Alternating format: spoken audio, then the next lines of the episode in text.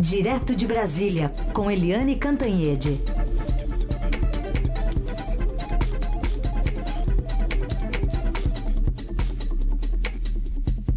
Oi, Eliane, bom dia. Oi, bom dia, Raíssa e Carolina, ouvintes. Oi, Eliane, bom dia. Bom, depois de muita confusão, troca de acusações, o Diretório Nacional do PSDB decidiu concluir até o próximo domingo o processo de prévias para a escolha do candidato que vai disputar a presidência da República. E após a reunião, teve um disse-me-disse ali, porque eh, parece que não ficou é, acordado né, de uma maneira pacífica é, esse adiamento para o próximo fim de semana. Então a gente ouve agora o governador gaúcho Eduardo Leite e o presidente da legenda, Bruno Araújo, sobre esse tema. Não tem como dar acordo sobre o que não se conhece. Já falei aqui, a nossa nota já foi emitida ontem. Nós demos até o final de amanhã para concluir o processo. O que o partido parece estar querendo conduzir é no sentido de amanhã reabrir, talvez. Então, exatamente, a gente está diante de uma situação ainda de um impasse que não está, infelizmente, resolvido. Então, a nota está equivocada, a nota está equivocada. Pode até ter havido uma mudança de posição, mas obviamente eu não sou nenhum leviano e com a responsabilidade que tenho e com tudo isso que nós estamos vivendo, está fazendo qualquer tipo de entendimento esse sem ter conversado. Esse é o momento que o partido precisa estar unido em respeito ao filiado. Não estamos falando mais de disputa de quem quer ser presidente da República. Nós estamos falando algo antes. A obrigação que eu tenho como presidente do partido de entregar aos quase 40 mil filiados do PSDB que estão esperando para votar uma solução da entrega do voto. Isso sim é legitimidade nesse momento. E aí, Eliane, o que você achou de tudo isso? Inacreditável. Espantoso. Incrível. O que, que é isso, minha gente? Acredite, se quiser.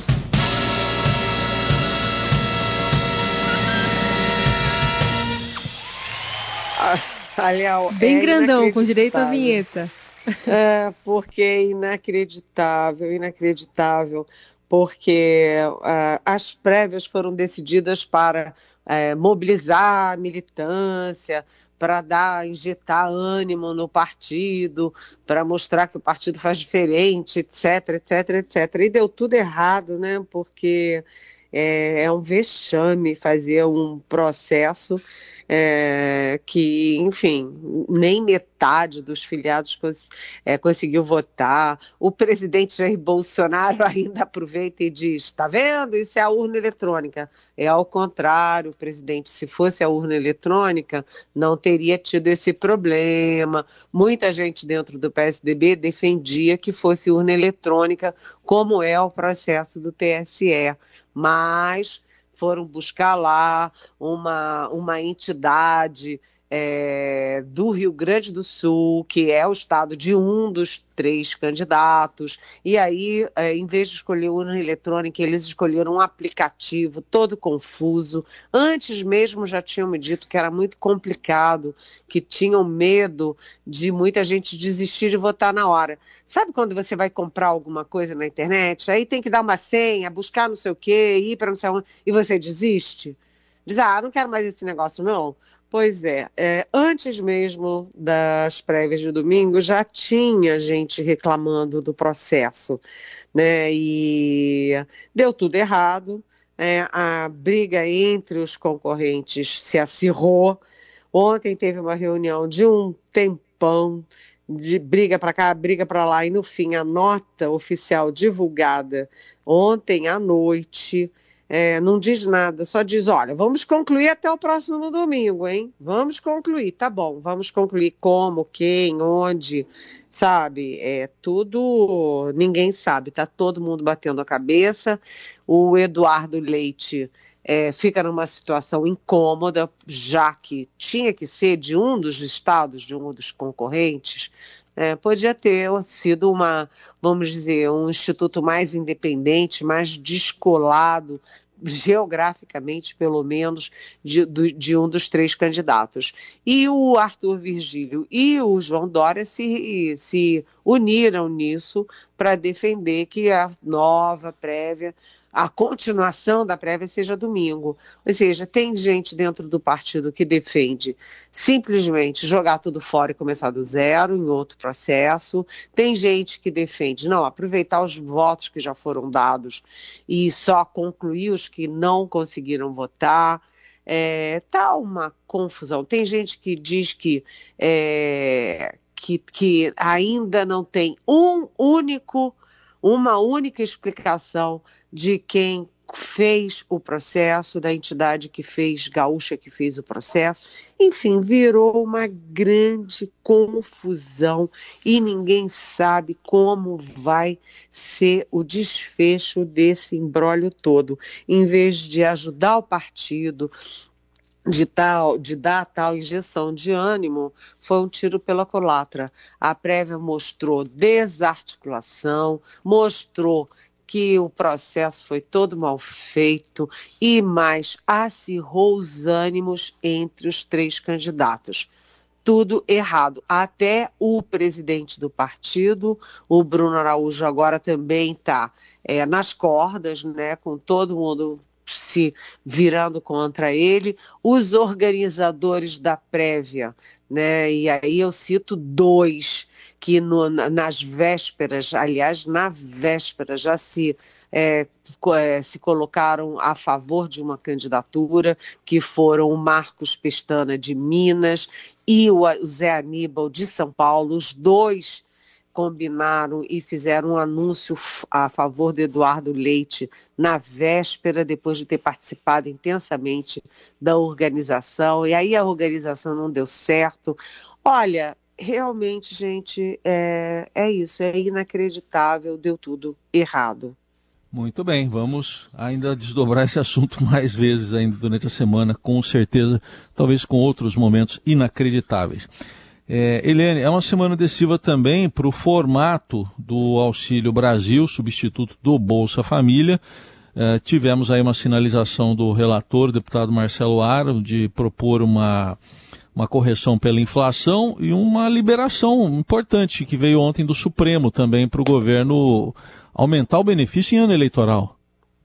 Pois é. é ontem, aliás, vou fazer só um parêntese aqui pegando carona na sua pergunta, ontem o Supremo deu duas boas notícias. É o Supremo que é tão acusado pelos bolsonaristas, pelo presidente Jair Bolsonaro, pelos filhos do presidente, de estar perseguindo o governo. Ontem o Supremo tomou duas decisões que foram bem favoráveis ao presidente Bolsonaro e ao governo. Uma é essa que você falou, né? É, liberou ali as verbas que são acusadas de eleitorais para 2022. O governo vai poder gastar. E a segunda foi uma decisão do Alexandre de Moraes, o ministro que é considerado algoz dos bolsonaristas, porque pôs na cadeia todo mundo que ameaçava explodir o Supremo, invadir o Supremo, bater em ministro do Supremo. Imagina, né? Mas é considerado é, um algoz porque simplesmente diz, olha, isso é crime. Discordar do Supremo é uma coisa, ameaçar bater em ministro do Supremo, invadir o Supremo, botar fogo no Supremo, não é, não é opinião, né? É uma ameaça concreta, mas ontem o Alexandre de Moraes decidiu é, suspender uma decisão tomada no último dia da CPI da Covid-19, que era quebrar o sigilo telemático do próprio presidente Jair Bolsonaro. A alegação da CPI é de que o Bolsonaro tinha tinha feito aquela, enfim, aquela fake news de que lá no Reino Unido o, a vacina, a segunda dose da Covid estava é, é, dando AIDS nas pessoas. E aí a CPI, no último dia, decidiu quebrar o sigilo telemático, mas o ministro Alexandre de Moraes disse que não. Que foi no último dia, que a CPI não vai poder fazer uso nenhum disso e que argumento, não tem argumentação, não tem propósito nenhum nisso. E então foram duas notícias. Mas eu saí da sua pergunta, né, Heisen? Desculpa, mas é bem. que. Vamos em frente. É que era, era importante falar disso. Vamos lá, sua pergunta foi sobre o Auxílio Brasil, não é isso? Isso, isso. Bom, o Auxílio Brasil é... que tem aí possibilidade aí de ser reajustado até agora e, como diz o relator do, do, do Auxílio Brasil lá no, na Câmara. Pois é, o relator é o deputado Marcelo Aro, Aro, que é do PP de Minas Gerais, ou seja, é da base do presidente, é do Centrão, e ele defendeu duas coisas importantes. Primeiro, elevar a faixa de corte para quem pode receber o auxílio, ou seja, aumentar, ampliar o número de pessoas atingidas, beneficiadas pelo Auxílio Brasil, que é o substituto do, do Bolsa Família, como todo mundo já sabe. A segunda uh, decisão dele, o que ele anunciou, é que é, ele já está mudando o texto da PEC para incluir o reajuste automático anual e pela inflação. Então, está tendo aí um movimento para que o auxílio seja permanente, com uma base maior, com um reajuste automático e um reajuste pelo INPC, que é o reajuste pela inflação. E aí tem a decisão do Arthur Lira, presidente da Câmara, de votar é, tudo isso que, que tem a ver né, com com o Auxílio Brasil até quinta-feira. E isso significa que pode ser votado hoje, amanhã ou na própria quinta-feira. O importante é que seja votado antes do dia 7 de dezembro. É, e tem que dar tempo. Possivelmente, essa parcela de dezembro, de fim de ano aqui, não, não deve dar tempo de sair, né, Eliane? Não, não dá tempo. Não dá é. tempo porque, imagina, se tá essa confusão toda, se estão mudando tudo ainda, se ainda vai passar pelo Senado, não dá tempo. Então é, é aquela história. Quem não é previdente depois tem que sair correndo e fazendo tudo de qualquer jeito, né, Carolina? E aí, é, a gente também fala do senador Rodrigo Pacheco, né? Já que estamos falando de Auxílio Brasil e, e PEC dos precatórios está na mão agora do Senado. Ele é um pré-candidato à presidência e defende que o auxílio seja permanente. A gente é, tem previsão também de, no Senado, isso alterar a ponto de o texto voltar modificado para a Câmara ter que aprovar também, na sua visão? Olha, acho que sim, porque o, o Senado tem sido um anteparo aos, vamos dizer assim, aos, às audácias da Câmara. Em vários momentos, o Senado disse não à Câmara. Por exemplo, é, engavetou sem prazo de retomada o tal do Código Eleitoral, de 9 mil artigos uh, que foi feito pela Câmara. Isso é um exemplo, mas tem outros exemplos. O Senado dizendo não para o Palácio do Planalto, como, por exemplo, já que a gente acabou de citar o Alexandre de Moraes, como, por exemplo, quando o presidente Bolsonaro queria é, o impeachment, né, apresentar, apresentou o pedido de impeachment da Alexandre de Moraes, rapidamente o próprio Rodrigo Pacheco é, devolveu e disse não, não dá e o Rodrigo Pacheco também tem se aliado com os senadores para dizer não à Câmara, mas neste caso, né, tem dois casos que o, que o Rodrigo Pacheco está alinhado com o Arthur Lira. Um é da, da, da, da resolução para tentar resolver e manter de alguma forma o orçamento secreto, menos secreto, mas mantendo né, as emendas de relator. E outra aí é no caso dos precatórios, que está todo mundo é, tá todo mundo com pressa. O problema é que a gente está aqui já no final quase de novembro e essas coisas todas têm prazo, né? Inclusive para é, não segurar, não, não suspender o, a, a, implementação do orçamento de 2022. Tudo muito atrasado, Carolina.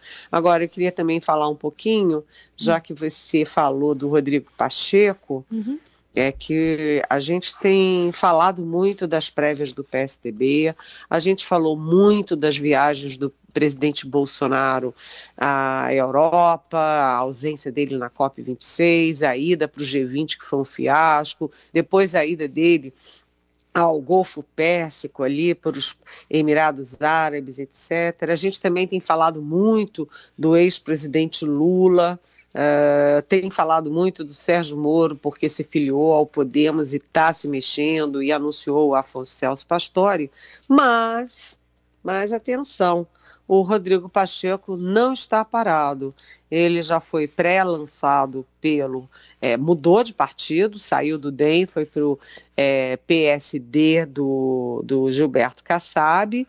E o Rodrigo Pacheco está se mexendo muito. Ontem ele fez palestra no Rio de Janeiro. Ele tinha marcado uma palestra para é, Vitória no Espírito Santo amanhã mas cancelou de última hora exatamente por causa desse embrólio é, de precatórios de Auxílio Brasil. Mas ele está é, viajando muito, está com uma agenda forte de candidato, ou seja, não podemos descartar uh, a priori a candidatura do, do Rodrigo Pacheco. Ele ainda não aparece, é praticamente traço nas pesquisas, mas essas pesquisas vão sofrer muitas mudanças daqui em diante, até porque o Moro é, já atropela o Ciro Gomes, né, no mínimo eles tendem a ficar empatados em terceiro lugar, e isso vai mexer também com todo mundo que vem atrás. E tem também a decisão do PSDB, se tiver decisão em algum momento, se eles conseguirem concluir a prévia. Mas é, eu queria só registrar que o Rodrigo Pacheco não está brincando, não. Ele está no jogo. Participação de Eliane Cantanhede com análise política direto de Brasília, mas também com um olhar para o Rio de Janeiro. Rio de Janeiro, onde oito corpos foram encontrados numa favela em São Gonçalo, na região metropolitana, e retirados não por autoridades, pela, pela polícia ou pelos bombeiros, mas por moradores que até acusam a polícia. E aí, Helene? Olha, é aquela história, né, gente? Política é tudo. Né? A política está tá na educação, está na saúde, está na segurança, está tá em tudo, né? É, a própria economia, ela é atrelada à política, né? E a gente não pode deixar passar em branco e não pode deixar passar em branco aqui, inclusive no nosso programa matinal, é, sabe, essa história que é horrenda. Na verdade, isso aconteceu lá no complexo do Salgueiro, que é em São Gonçalo, no Rio de Janeiro, que é uma área já conflagrada, que é uma área que vive tendo conflito entre polícia e morador, polícia e bandido. Os moradores ficam reféns de um lado da polícia e de um outro lado, pior, dos próprios bandidos que moram lá os moradores que são é, trabalhadores, que são estudantes, que querem levar uma vida normal, não conseguem. Mas, enfim, é, tudo começou no sábado, quando um sargento da PM de 38 anos foi atacado por bandidos e morreu no hospital. E aí. É, o BOP, que é, enfim, a tropa de elite da PM, é, voltou ao lugar, houve um tiroteio, uma senhora idosa ficou ferida no braço e tudo, e depois disso os moradores encontram oito corpos num mangue, jogados dentro de um mangue e, segundo os moradores, com sinais de tortura.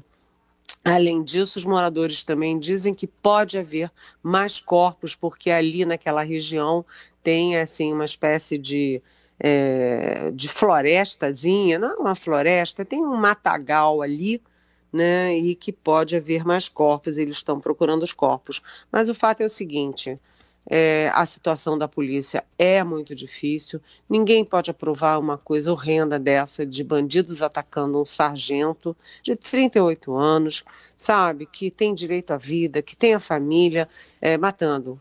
É, não pode acontecer uma coisa dessas, tem que sim ser duro, mas duro dentro da lei. O que, que diz a lei? Que você vai lá, faz uma operação, cerca os bandidos, prende os bandidos, leva para julgamento, é, é, tudo leva a crer, se eles forem culpados, que eles serão condenados, é, as prisões confirmadas, etc. O que não pode é a polícia sair, entrar numa comunidade, entrar num lugar, num bairro chamado Palmeiras, aliás, nesse caso, é, atirando, matando a tortura direito, e muito menos se for confirmada a questão da tortura. Né? É, o Estado brasileiro não pode torturar ninguém que esteja sob sua guarda. Então você tem a guarda da pessoa, a pessoa já foi presa, está desarmada e você tortura, a pessoa não pode. Não pode torturar e não pode matar né, indiscriminadamente. Então, uma coisa é você ter o Estado firme, a polícia que age, que prende bandido. Outra coisa é você ter uma polícia que age fora da lei, sob suspeita de sair matando a pessoa, das pessoas. Dos oito corpos, seis foram identificados e um, pelo menos, não tinha passagem pela polícia. Não estou dizendo que é um santinho que não fez nada. Eu só estou dizendo o seguinte: não se mata ninguém. Mesmo bandido tem direito ao devido processo legal, porque isso é parte do Estado democrático de direito. Prendam né? Prendam, cumpram o seu dever, mas sair matando as pessoas e inclusive co cometendo assim, é, assumindo o risco de matar, inclusive inocente, isso é complicado, gente. A gente tem que ficar atento para que todos cumpramos as nossas funções dentro do Estado brasileiro. Essa Eliane Cantanhede, começando e atualizando para você, né, comentando os assuntos do dia aqui no Jornal Dourado. Volta amanhã a partir das nove, reforçando aqui para os nossos ouvintes que uh, o comentário dela todos os dias fica disponível em podcast no portal do Estadão para você ouvir ao longo do dia. Obrigada, Eliane. Até. Ah, até amanhã. Beijão.